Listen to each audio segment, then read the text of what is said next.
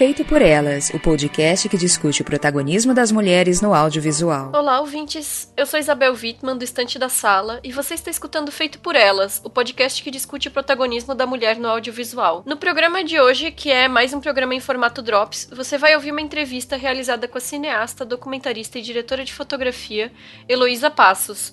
Ano passado, ela trabalhou como fotógrafo no filme Mulher do Pai, da Cristiane Oliveira, sobre o qual a gente já tem um Drops, a gente vai deixar linkado aqui na postagem. E agora, esse ano, ela está lançando, no dia 19 de abril, o documentário que dirigiu chamado Construindo Pontes. A Heloísa é filha de um engenheiro que trabalhou nos grandes projetos dos governos da ditadura militar no Brasil. O pai dela defende que esse foi o único momento em que o país teve um projeto nacional de desenvolvimento.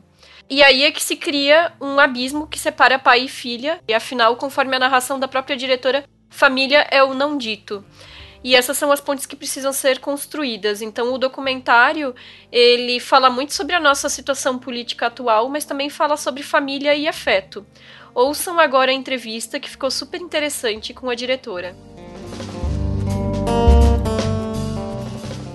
Esse foi o seu primeiro longa como diretora, né? Como foi a mudança de escopo do projeto, de tamanho de projeto? É um desafio bem grande, porque eu, só tinha, eu tinha, eu tinha a minha experiência como diretora é com curta-metragem, né? Vários curtas-metragens e eu tinha dirigido uma série para TV documental aonde o formato eram 26 minutos, uhum. né? É, foi, na verdade, uma grande aprendizagem de uma, de uma coisa que hoje é uma das coisas que está mais me interessando como cineasta, que é a busca da narrativa, a busca de como se contar a história e da narrativa na, na história, na, na, no caso, na história familiar, no caso, no documental, né? Então, é um, é um exercício muito grande de porque você, como fotógrafo, você está sempre. Né, eu, eu, eu costumo dizer que a câmera é uma extensão do meu corpo, porque ela, ela sofre, ela goza, ela, ela, ela, ela tem sentimento, né? Porque o uhum. olhar, você ouvir e você olhar, está muito vinculado às sensações, tem sentimento. E ontem eu estava preparando uma aula e eu estava pesquisando uma fotógrafa francesa que ela disse, pra, ela disse que a, a a fotografia para ela é olhar e escutar sem preconceito. E isso para mim traduz muito a minha, o meu olhar, mas quando eu vou para um formato maior de como contar a história, aí é, aí realmente é uma união que eu preciso junto comigo, principalmente nesse projeto, principalmente na montagem, porque a, a, escrita desse filme ele, ele, ele vem de uma ideia, ele vem ele vem de um desejo muito meu, uhum. onde eu me apoio em duas, uma roteirista e uma escritora que é a Stephanie e a Letícia, mas a, o, o, os quatro meses, quase cinco meses de montagem foram para mim uma grande aprendizagem junto com a Isabela Monteiro de Castro, com a Tina Hardy, de paciência e laptação para entender o tempo do cinema, que não é o tempo da vida da gente. Sim. E aí esse, eu acho que foi para mim o universo novo.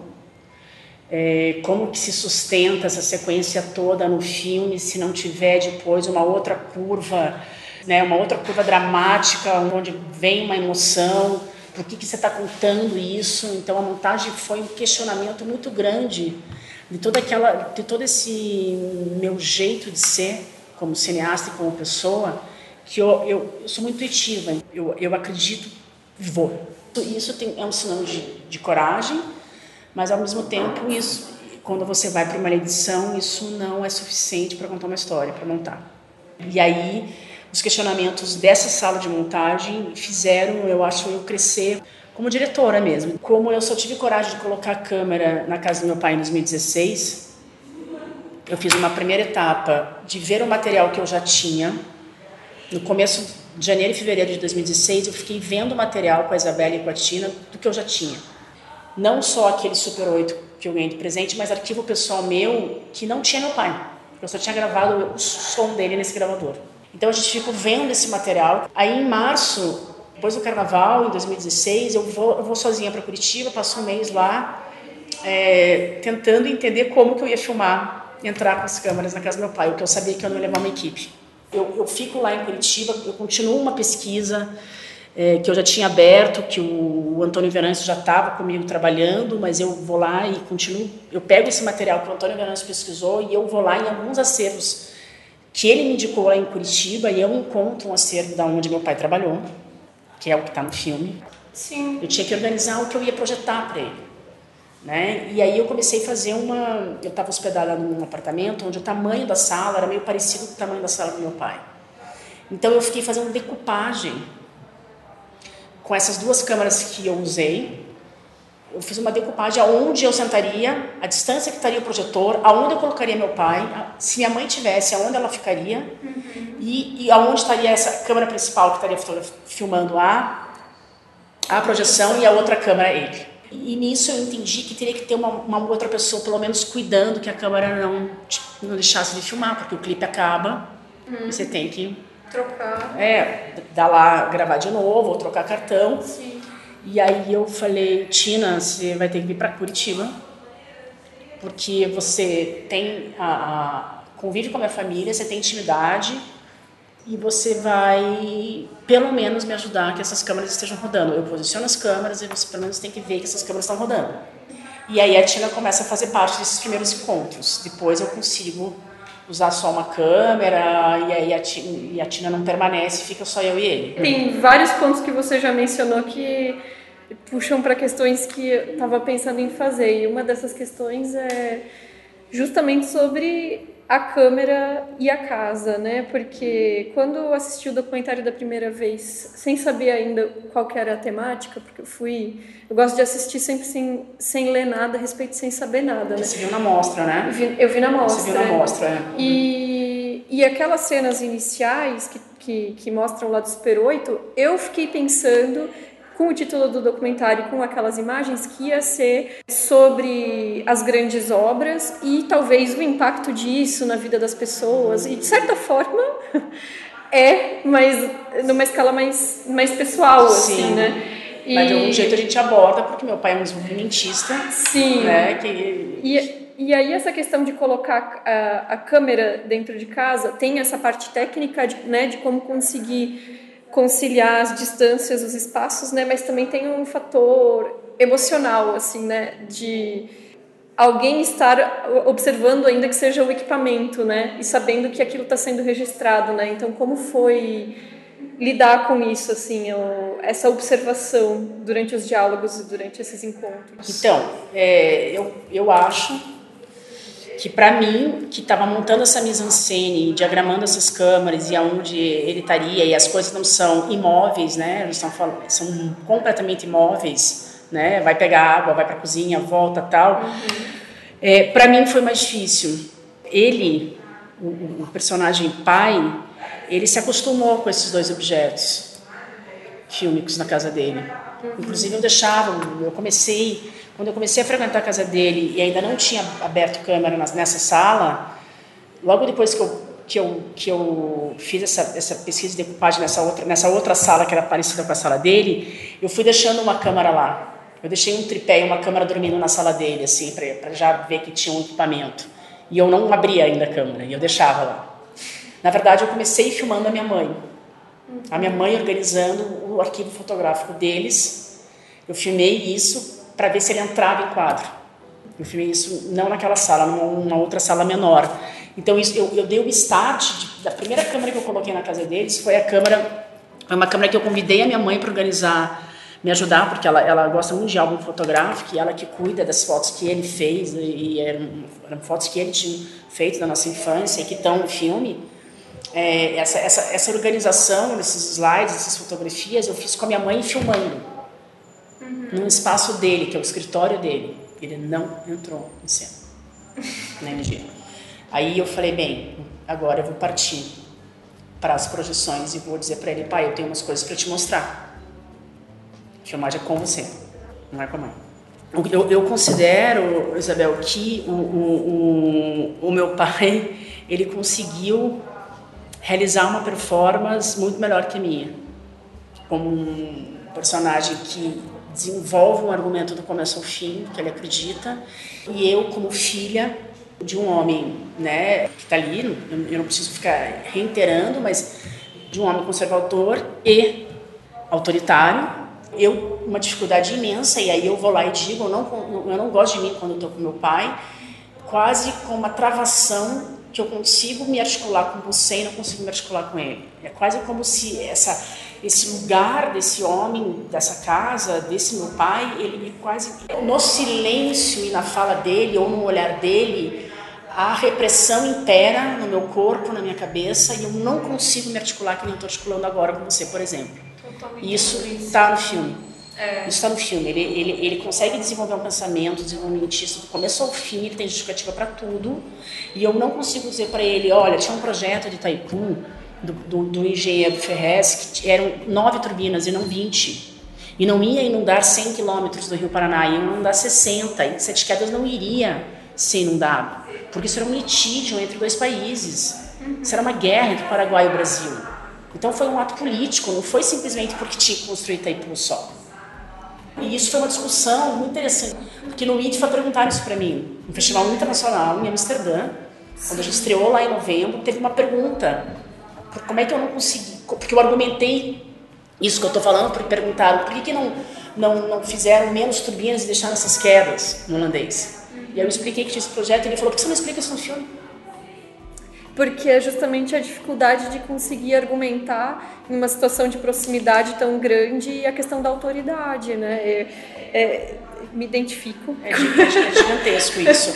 Você tem intimidade, mas não tem intimidade. É, porque você, existe você... uma, uma hierarquia ainda, né? De certa Sim, forma. e hierarquia, por mais que você cuide dela, vindo do outro, é autoritário.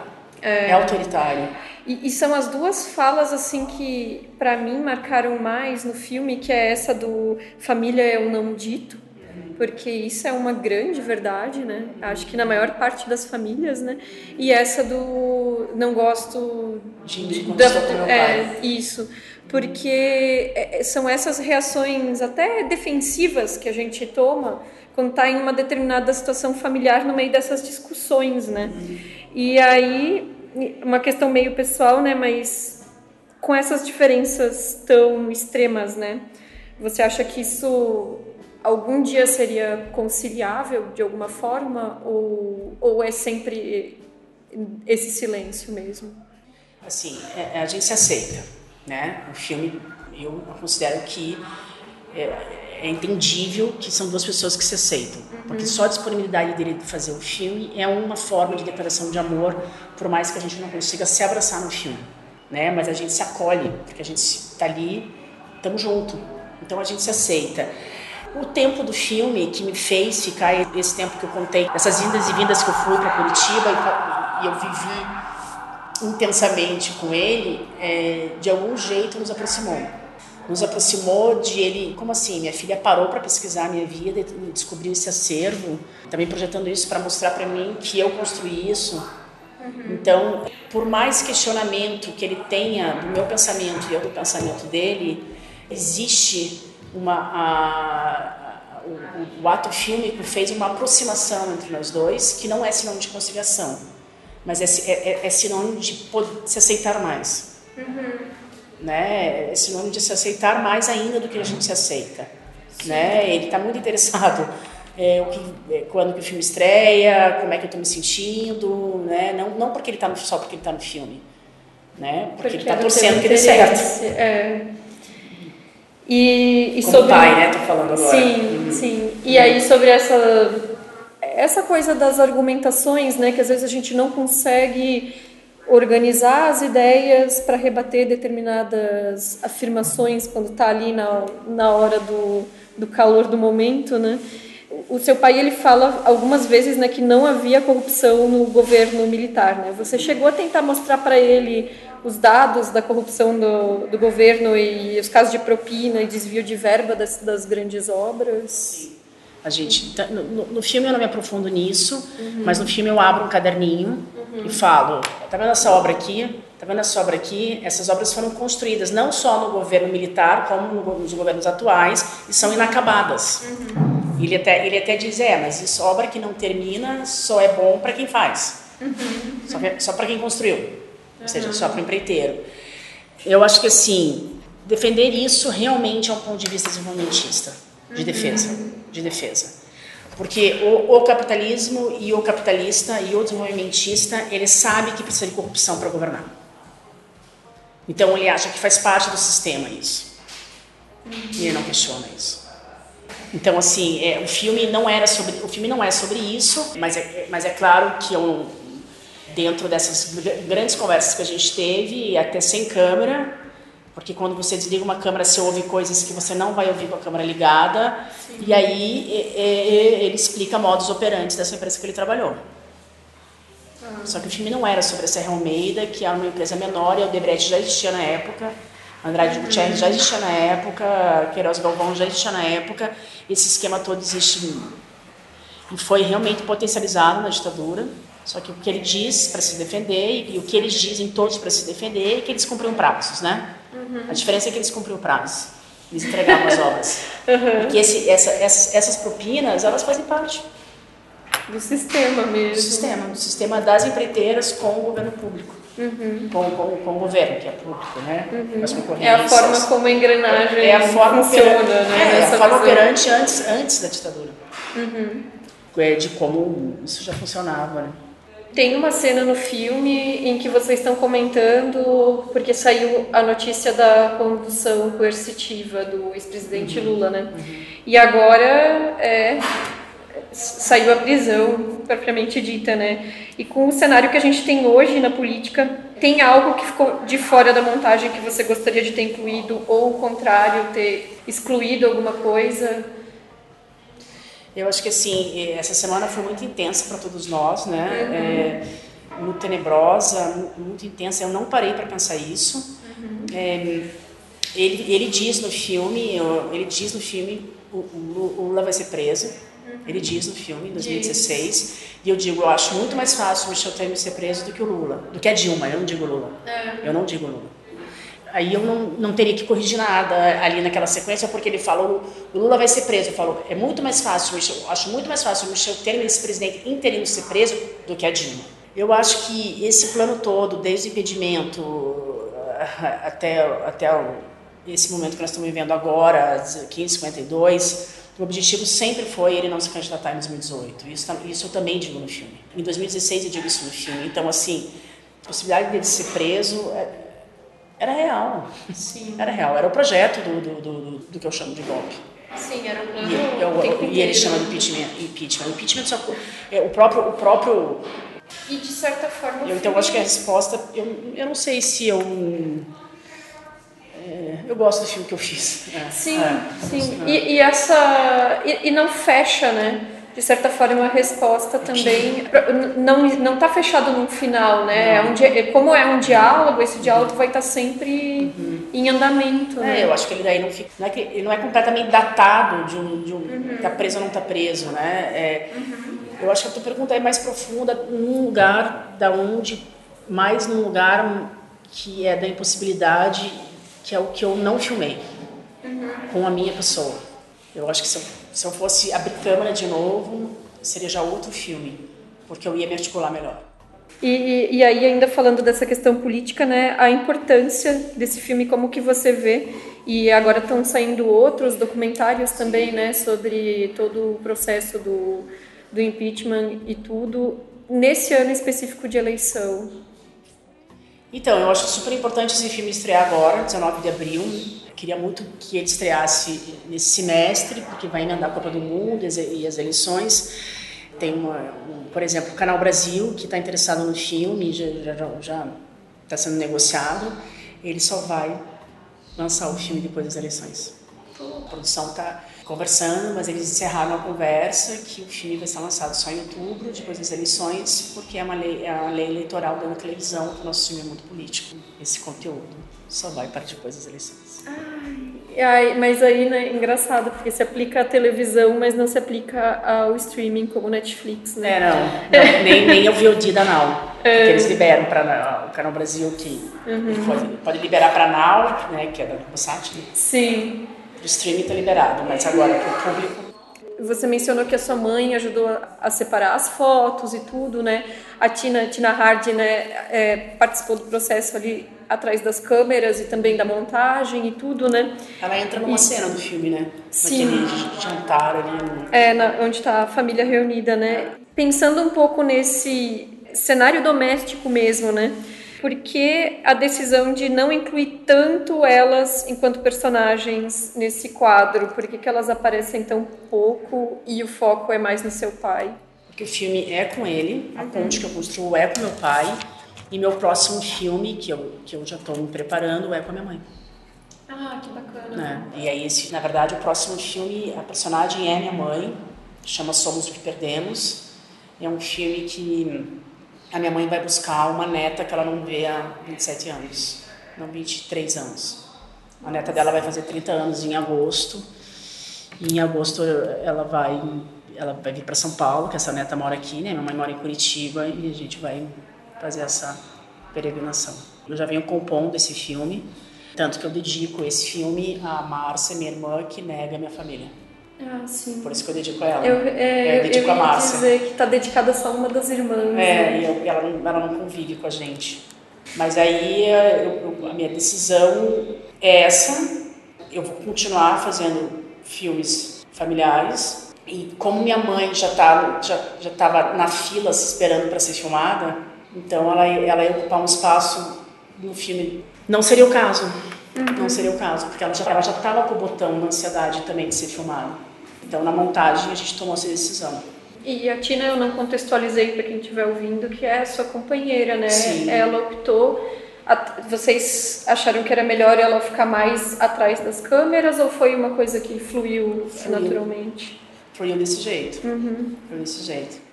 Falando dessa questão da direção de fotografia, né, que você trabalha, trabalhou antes e agora também nesse filme, né, como diretora de fotografia, né? E é um dos espaços do cinema menos ocupados pelas pelas mulheres, né? Um dos, uma das áreas mais difíceis, né? Então, como é que é para você essa experiência nessa área?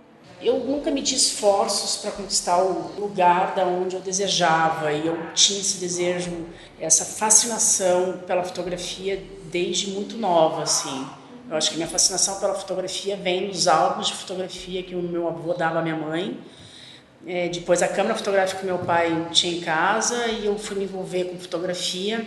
Quando eu me envolvi na universidade, me envolvi muito, muito brevemente, não cheguei a, ser militante no movimento estudantil nos anos 80, mas eu me envolvi com o surgimento do centro acadêmico, eu vi o quanto era importante eu o cinema, contar história, ouvir os outros, e ali eu começo eu tive uma fase muito pequena na minha vida de cinéfila, porque eu acho que quando você vira cineasta, você não consegue mais ser cinéfila. Pelo menos eu. Então eu fui, eu fui um curto período ciné, cinéfila ali, nos anos 80, no, na Cinemateca de Curitiba, e fiz um curso muito breve também de, de direção de fotografia. E o primeiro estágio que eu fiz, muito curto, 35 milímetros, veio um fotógrafo do Rio de Janeiro. E eu pedi para ser estagiária desse departamento e o produtor falou: não, faz assistente de direção, faz estágio de assistente de direção, porque já está vindo assistente de câmara de lá. E a assistente de câmara que veio era uma mulher, isso em 89, a Isabela Fernandes.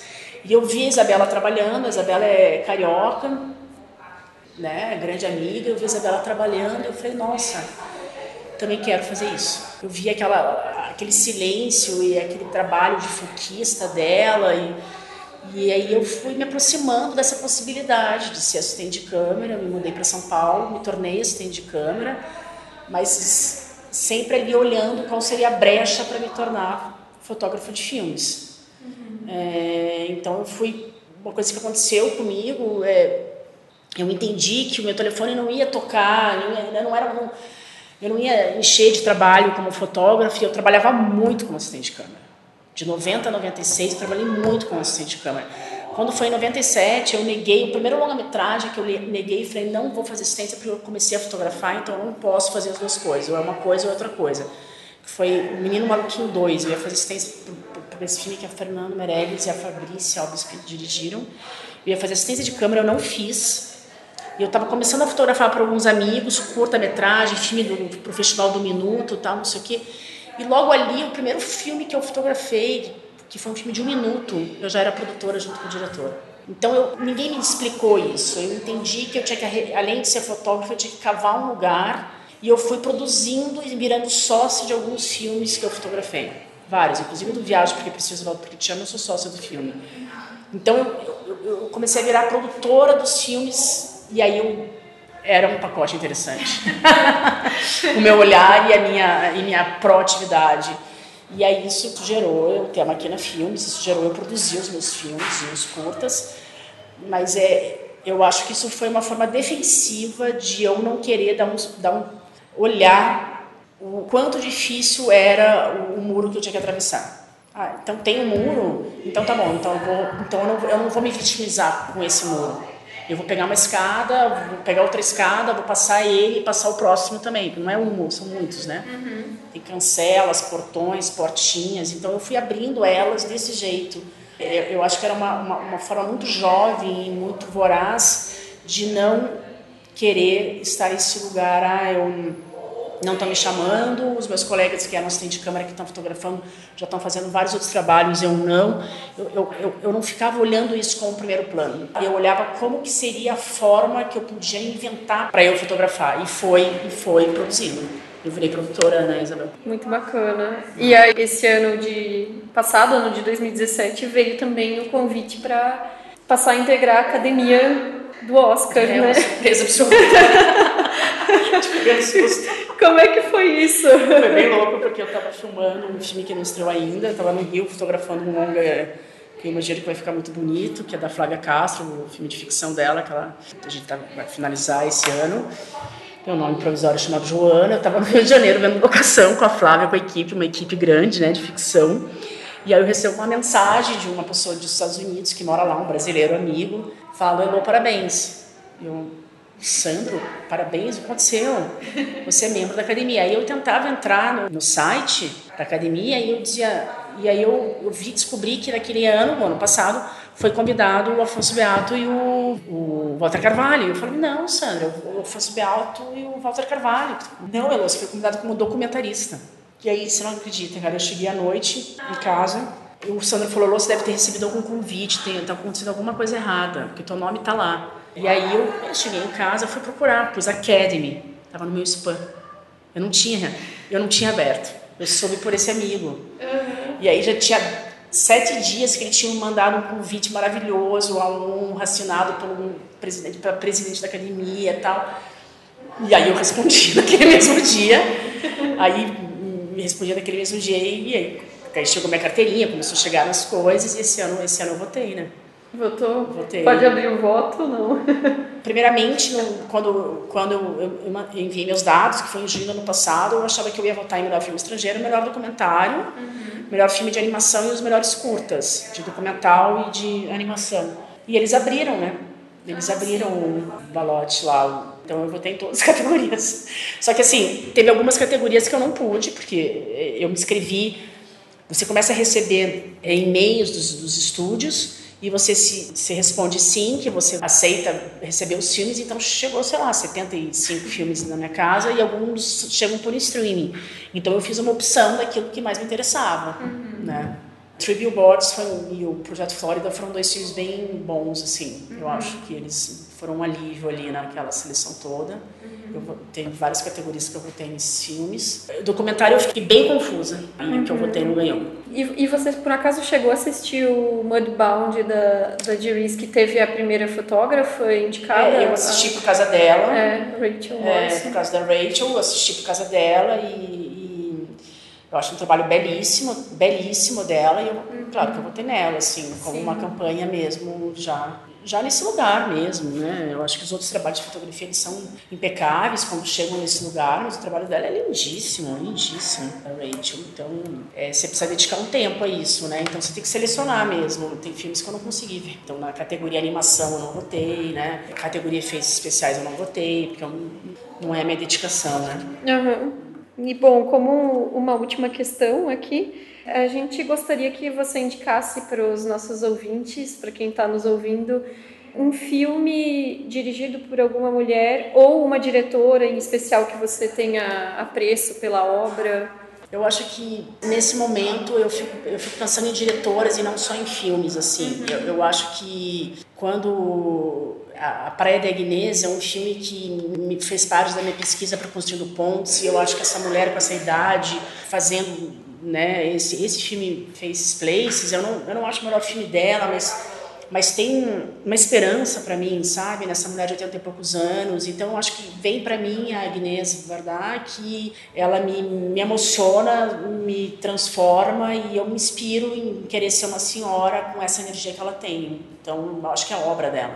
Já conhecia ela, mas a, a, as praias de Agnès mexem muito comigo e é uma referência ali de como você também trabalhar a fábula com os mundos com, o próprio dia a dia, que você transforma isso em narrativa de cinema, narrativa de fílmica, né? Eu acho que ela, ela propõe um exercício da fábula que me interessa muito agora no meu outro filme. Então ela, é, ela, ela, ela é uma senhora que me inspira muito. Todas nós. É.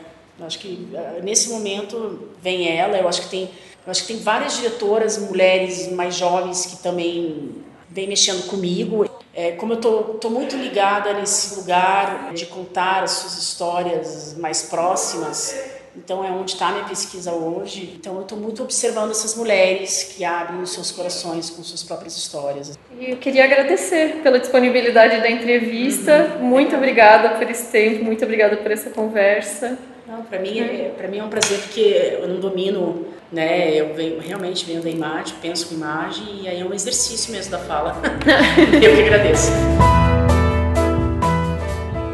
Bom, gente, o filme Construindo Pontes entra em cartaz no dia 19 de abril. Fica de olho para ver se vai chegar na sua cidade, vale a pena ser visto.